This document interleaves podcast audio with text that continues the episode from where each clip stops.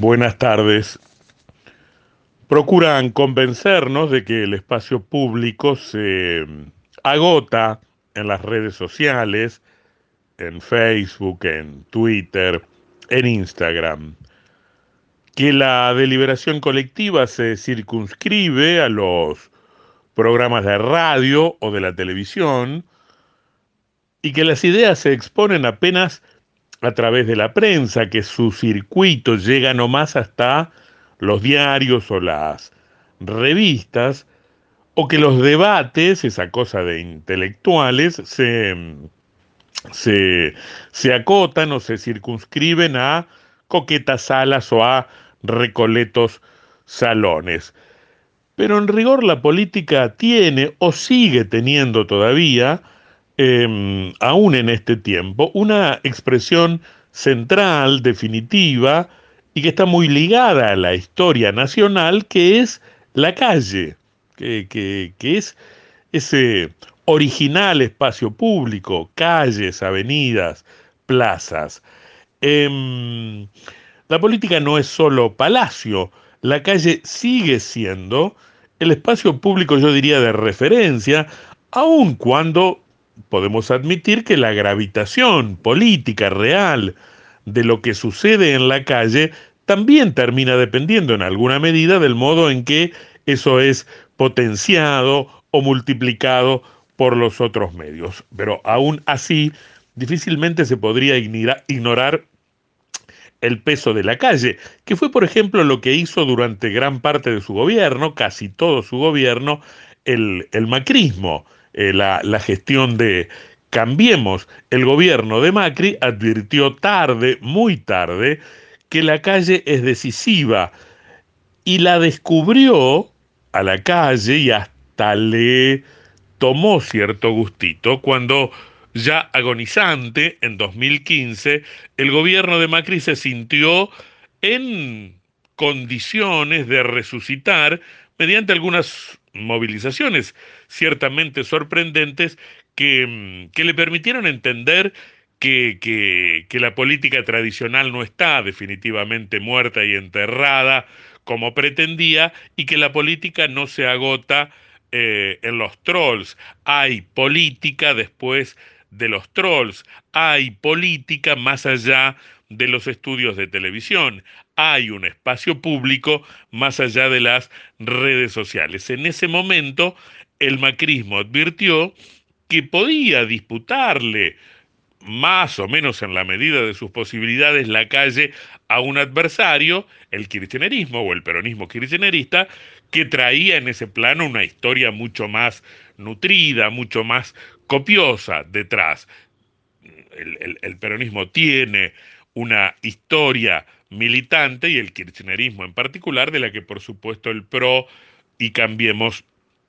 carecía. Eh, pero la política es mucho más que gabinete y parlamento, es mucho más que el ejercicio de las trenzas o, el tejido de contubernios, es o sigue siendo territorialidad, construcción este, eh, sobre el territorio y es movilización ha ocurrido un cambio notable, también es cierto, en la política en estos últimos años, año y medio, porque, mm, porque la pandemia nos obligó a todos, en diferente proporción, a quedarnos eh, metidos adentro. La pandemia nos metió eh, a todos un poco para adentro, un poco porque sí, porque era la reacción natural, porque era lo que correspondía, porque fue el mecanismo que más a mano tenía el gobierno para mostrarse más o menos eficiente frente a la enfermedad, y un poco también porque al poder siempre le convienen esta, esta clase de desmovilizaciones. En un punto nos, nos encerró, meterse adentro, mandarse a guardar, nos dijeron, con algo de razón, no digo que esto sea una maldad conspirativa, nos dijeron era el paradójico símbolo de la solidaridad. O sea, eh, no era solidario salir, abrazarse, caminar, militar. ¿Mm? Solidario empezó a ser en este tiempo mandarse a guardar, cuidarse uno y cuidar a los demás. Sea solidario quédese en casa, esa pareció ser la, la consigna.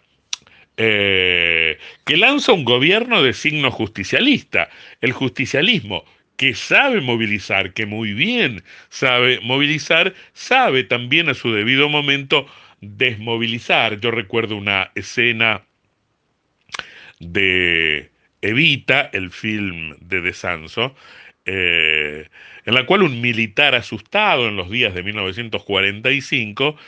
le dice a Perón que mande a sus casas rapidito, lo más urgente que pueda, a ese pueblo que saliendo a la calle este, amenaza con, con cambiar todo y que a él particularmente lo pone muy nervioso. Y Perón sale en efecto al, al balcón y los, los manda a casa. Em, el justicialismo sabe decidir cuándo hay que ir de la casa al trabajo y del trabajo a la casa y cuándo hacer un conveniente paréntesis este, en el instante preciso en que se requiere la presencia del pueblo en, en las calles o, en las plazas. Hoy la gente ha vuelto a la calle en la Argentina. Esa es una noticia de hoy, más allá de lo que sucede en, en el palacio, en la dimensión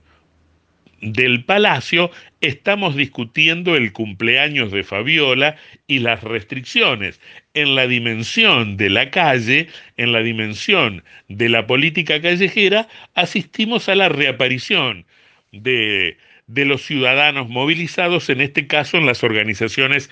piqueteras de, de izquierda. Eh, se moviliza, por supuesto, en la proporción que puede, en la medida de su fuerza, a tono con su músculo. Em, pero habrá que decir también que si no fuese la izquierda, si no fuesen esas organizaciones de izquierda, esa izquierda piquetera, este, dividida en muchas partes, atomizada, siempre, siempre dispuesta a la ruptura más que a la eh, confluencia, digo, si no fuesen por esas fuerzas de izquierda, uno tendría la sensación de que el conflicto social no existe, o por lo menos el conflicto social que, que vemos reflejado en las movilizaciones eh, callejeras. Si no fuera por estos grupos, literalmente no veríamos estas manifestaciones populares. Muchas organizaciones piqueteras, lo sabemos, son parte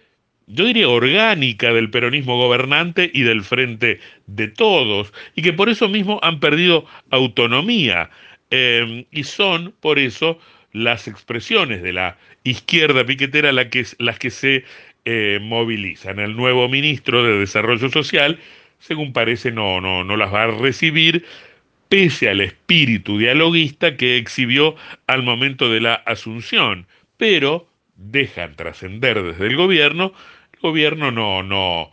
no, no se dejará extorsionar, cree que algunas de estas herramientas de protesta son extorsivas y no está dispuesto a someterse a presiones. Creen en la Casa Rosada y creen en el Ministerio de Desarrollo Social que hay una puja política, una puja de, de poder, una disputa de espacios entre las diferentes fuerzas de, de, estas agrupaciones de izquierda, que son las verdaderas razones, según esta especulación oficial, que son las verdaderas razones que explican la manifestación, el reclamo y en última instancia las demandas que tienen que ver con, con, el trabajo digno. Por ahí están pasando las demandas de las marchas de hoy. La política, la política partidaria y la política de facción sugieren desde el gobierno se disfraza de reclamo social. Es al menos lo que dice un sector del peronismo en el gobierno, lo que mueve un poco a risa también porque eh, no sería la primera vez en la historia nacional que las aspiraciones políticas, que el interés partidario eh, se convierte en el motor, en el impulso principal de una manifestación em, convocada eh, con demandas de tipo social. Frente a esa reacción hoy oficial, uno termina pensando o concluyendo o advirtiendo o corroborando que del degollado se asusta el muerto. En muchas partes del mundo, en muchas partes del mundo, la pandemia